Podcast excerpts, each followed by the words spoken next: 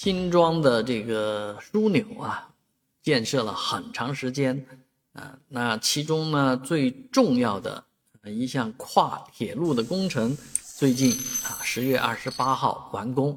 这是一项标志性的工程啊，非常大的这个钢筋的，就是钢钢结构的这么一个呃跨梁啊啊，在这个铁路上面架设好了。那这对于下一步拆除临时的人行通道啊奠定了基础，而基于这个大盖板啊，基于这个平台，整个红啊新庄枢纽的这个建设呢，将驶入快车道，而未来这么一个建设在呃高铁、这个地铁、快快线的啊普铁这个上面的新的新庄站、新的新庄。城市综合体